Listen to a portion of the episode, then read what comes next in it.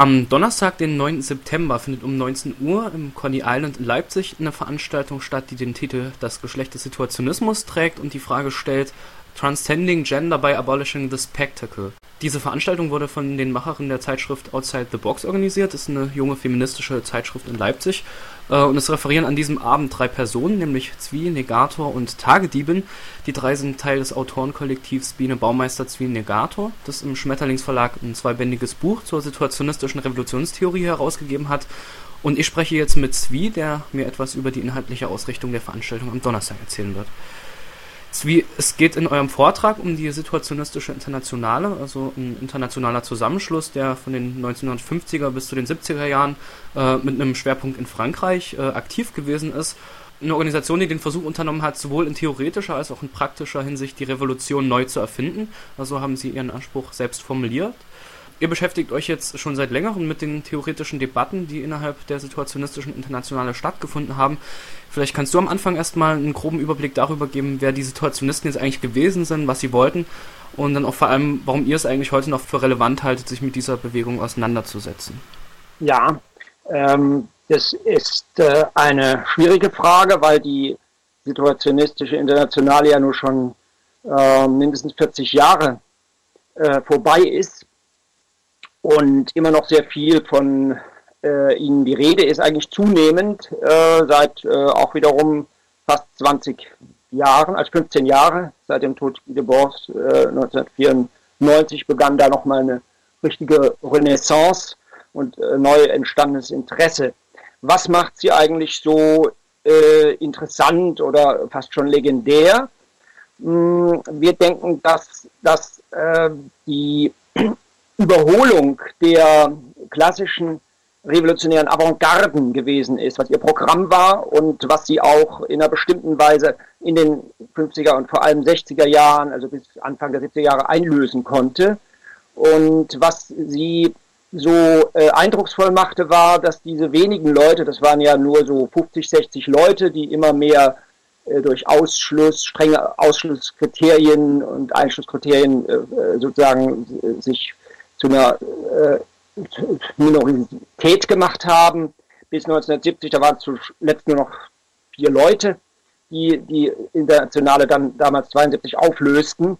Was hat sie trotzdem so äh, relativ wirkmächtig gemacht?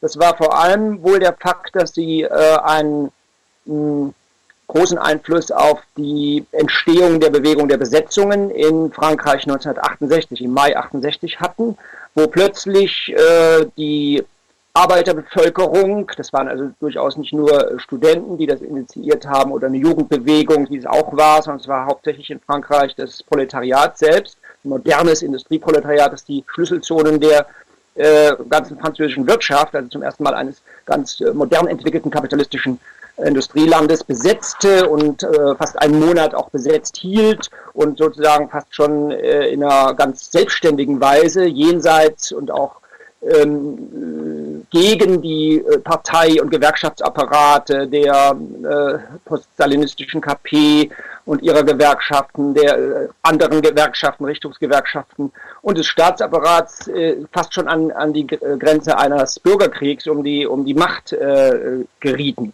Und diese Eskalation, die wurde sehr stark der SI und ihrer jahrelangen ähm, vorbereiteten theoretischen und praktischen Arbeit zugeschrieben, obwohl das so wenig Leute waren. Und darauf beruhte auch ihr Bild, ihr Nimbus als einer, sie bezeichnen selbst als der extremistischsten kommunistischen Gruppe damals, die es auf der Welt äh, so um 1969 rum äh, wohl gab.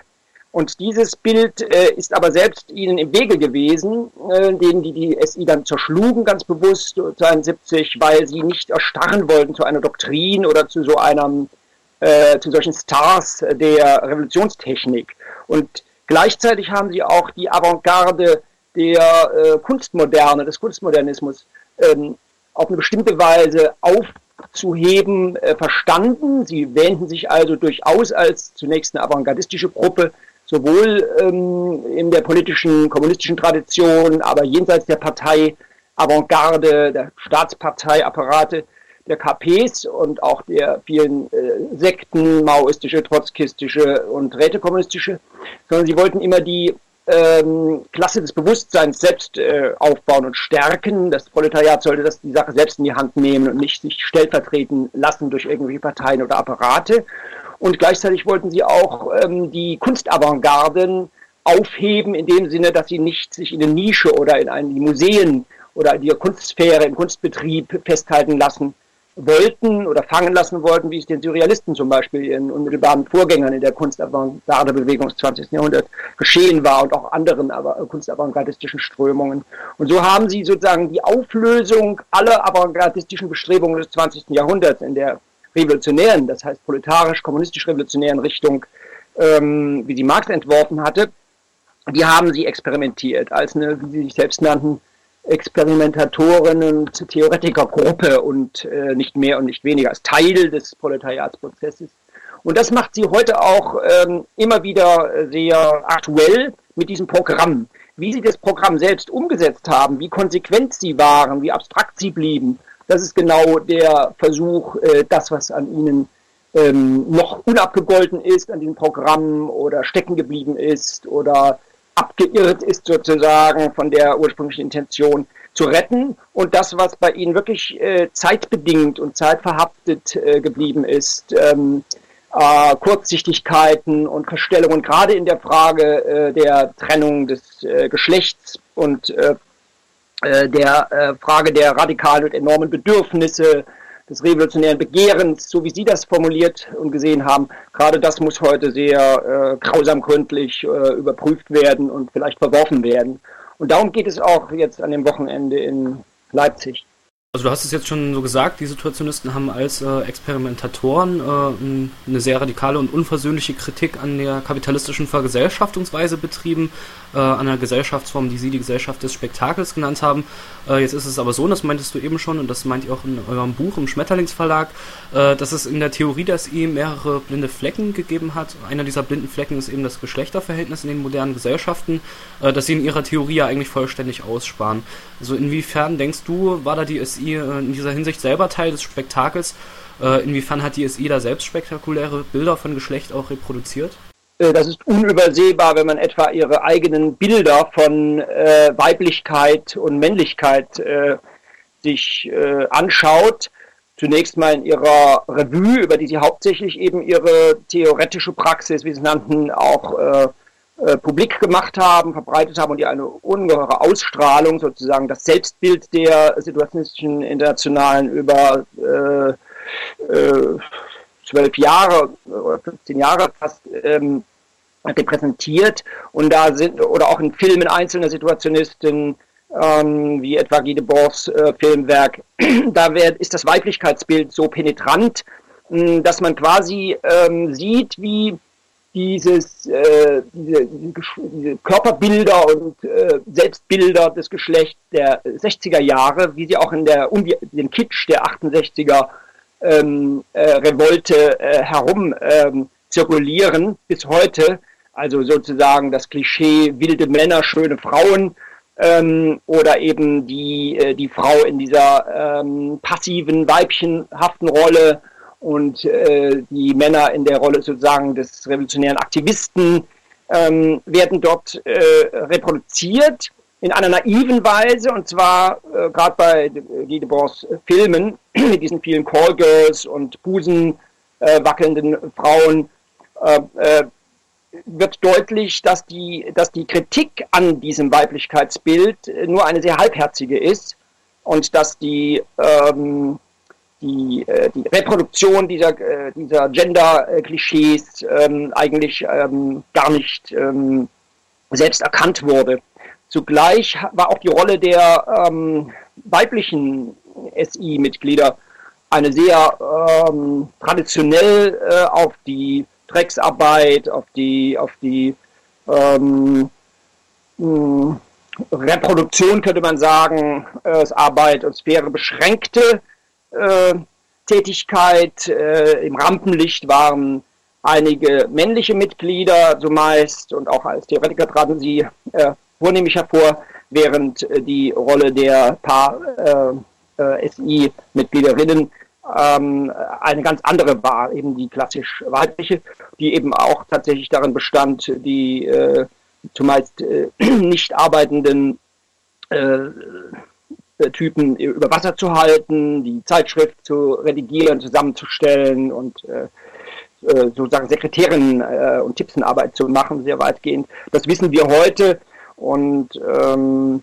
das ist auch zum Teil dokumentiert in, in Selbstzeugnissen wie ähm, äh, den zwei plagiatorischen Romanen von ähm, der Situationistin äh, Michelle Bernstein oder Äußerungen von Jacqueline de Jong. Wir werden das in der Veranstaltung näher ähm, beleuchten.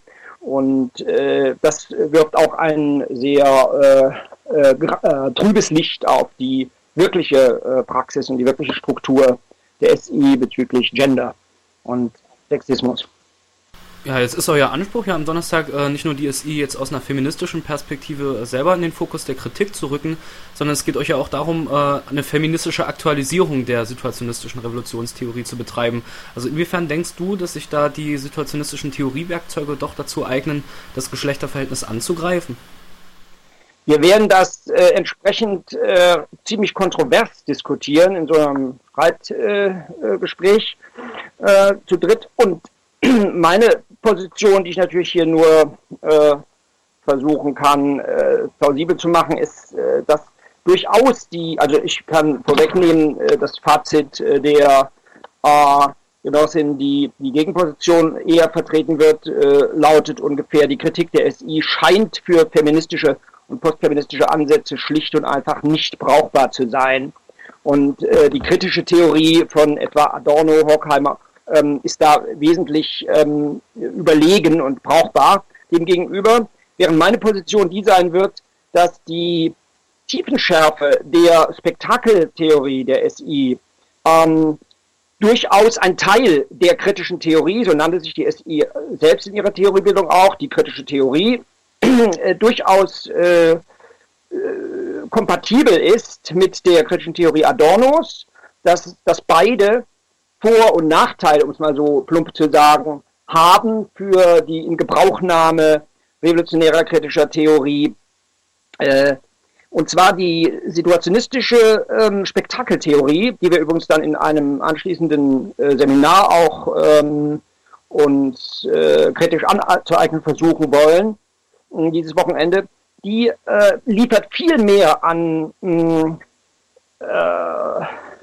ja, an Tiefenschärfe, wie ich schon sagt, und an, ähm, an Instrumentarium, ich will das nicht so instrumentalistisch verstehen, sondern an, an kritischer, kritischer äh, Potenz, kritischem Vermögen, äh, weil sie eine Bilderkritik ist, die auch das, was die SI nicht äh, getan hat, die Bilder des äh, Geschlechts, der Trennung des Geschlechts, äh, von Gender und Sexis, von Undoing Gender, und von dem alltäglichen Doing Gender, also der äh, Konstitution, Konstruktion des Geschlechts durch die Reproduktion von Bildern, ähm, kritisieren äh, hilft. Das ist eine, eine Tiefenschärfe, die sich vor allem von daher bewegt, dass sie ganz äh, streng ökonomiekritisch äh, von Marx äh, Theorie ausgehend, von Marx Methode besser gesagt ausgehend, eben nicht als Doktrin, sondern als Methode von Marx hergenommen und auch sehr stark von der Hegelschen Dialektik äh, ähm, belehrt, äh, erneut versucht hat, die ähm, nach dem Zweiten Weltkrieg vor allem äh, boomende und äh, fast schon explodierende ähm, Einheit der Warenproduktion, der kapitalistischen totalen Warenproduktion mit Bilderproduktion ähm, zu begreifen und auch entsprechend darauf hinzuweisen, dass, wie es an einer Stelle des Spektakelkritikbuches von Guy Debord von 1967 heißt, das ja auch bis heute relativ, äh, relativ, obwohl es kaum gelesen wird, aber relativ bekannt ist und relativ äh, respektiert wird auch ähm, von, von der kritischen Theorie, soweit wir sie heute noch äh, entwickeln, ähm, dass da das, äh, dass die Gesellschaft des Spektakels oder das Spektakel selbst nichts ist als materi die materialisierte Ideologie. Das heißt, es verlässt nie den Boden der äh, Ökonomie und der politischen Ökonomie, bezieht also auch als Pol Kritik der politischen Ökonomie nicht nur die Kritik von Ware und Wertform, von ähm, Geld und von äh, Kapital äh, ein, zum Beispiel in der These kulminieren, dass das Kapital äh, in einem bestimmten Akkumulationsgrad zu Bild wird, ohne dabei aufzuhören, ökonomisch äh, Kapital zu sein. Also es ist keine, keine Simulakrentheorie wie bei Baudrillard etwa und Postmodernisten und Poststrukturalisten, sondern es ist immer geerdet und immer aus der äh, Kritik der politischen Ökonomie her entwickelt, diese Spektakelkritik.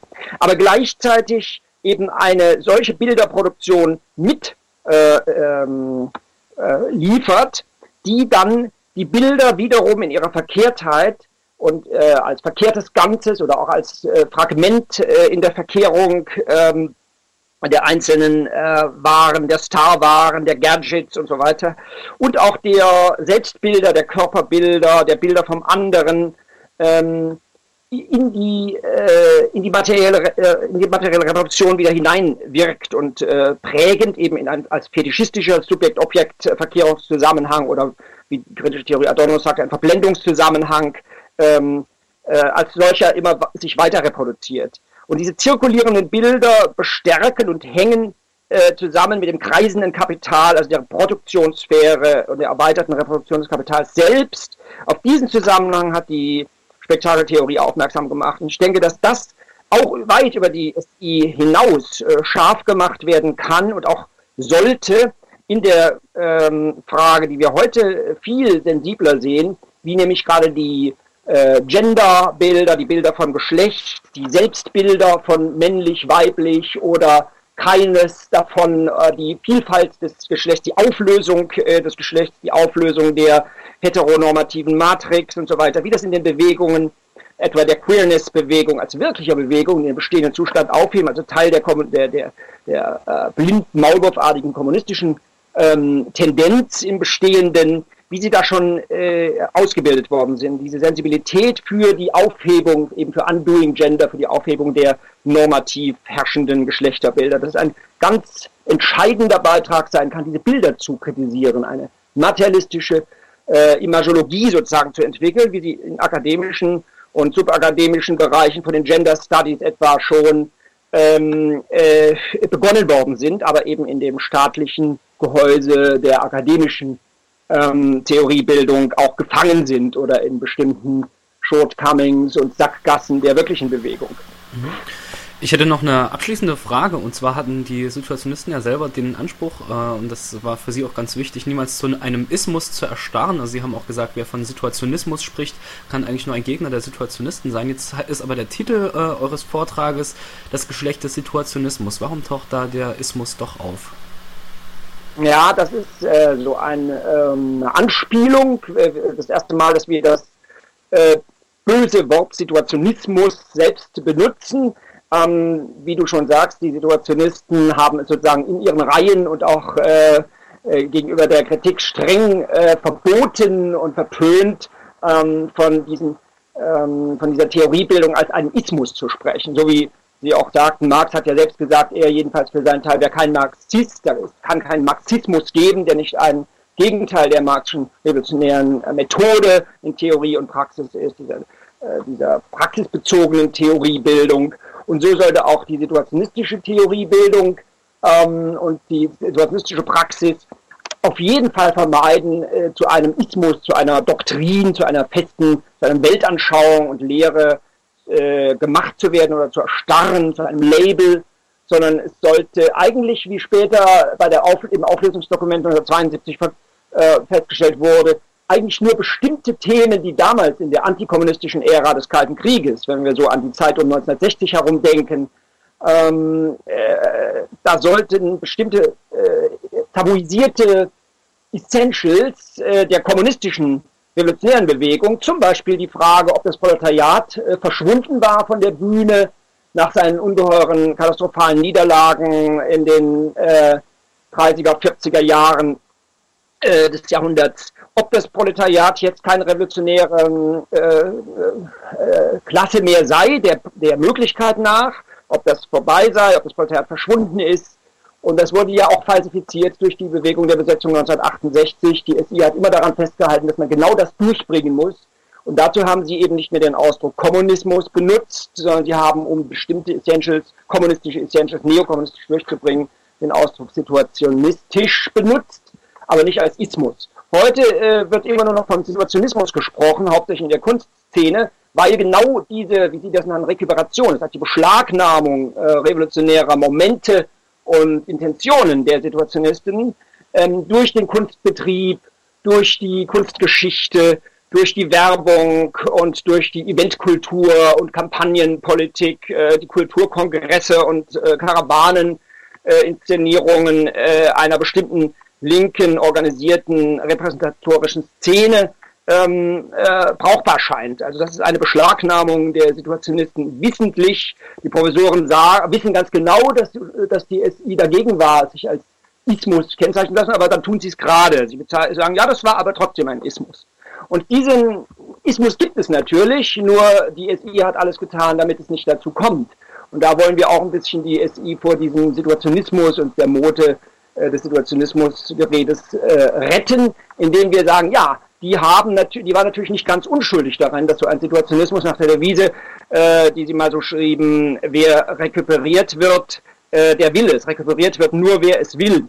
Ja, wollten Sie das denn? Sie waren ziemlich spektakelfixiert als Zuschauer, wenn auch kritische.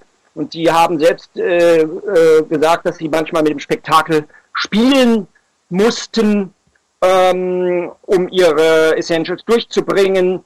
Aber das war eben eine Gratwanderung, die dazu führen konnte, dass sie tatsächlich so etwas wie das Bild des Situationismus bedient haben. Und das ist eben genau das, was heute auch endlich aufgehoben werden muss. Es darf auch und soll auch keinen Situationismus mehr geben können. Ähm, und äh, daran wollen wir arbeiten, indem wir deren eigene Verstellungen und deren eigene blinden Flecken, und das sind zwei blinde Flecken, ähm, die eng miteinander zusammenhängen, ähm, nämlich der äh, blinde Fleck der Katastrophe des 20. Jahrhunderts, das Versagen der Arbeiterbewegung, kulminierend in der Shoah, was sie äh, verdrängt haben. Und ähm, obwohl sie da inkonsequent waren und eigentlich von der Niederlage der Arbeiterbewegung ausgingen, so haben sie doch diese Niederlage nicht bis in ihren Abgrund hinein verfolgen mögen, haben das verdrängt, äh, die Shoah. Und der andere blinde, große blinde Fleck ist eben die Verdrängung der Trennung des Geschlechts, der, von Gender und von äh, ja, Patriarchat. Mhm. Ja, wer so mehr zur situationistischen Internationale und der Debatte um ein spektakuläres Geschlechterverhältnis erfahren möchte, ist herzlich eingeladen, am 9. September um 19 Uhr ins Coney Island nach Leipzig zu kommen, äh, wo es dann sicherlich auch die Gelegenheit geben wird, mit den drei Referenten zu diskutieren. Und am darauffolgenden Wochenende wird es dann in Leipzig auch ein Seminar zur situationistischen Revolutionstheorie geben. Zui, ich danke dir für das Gespräch. Danke.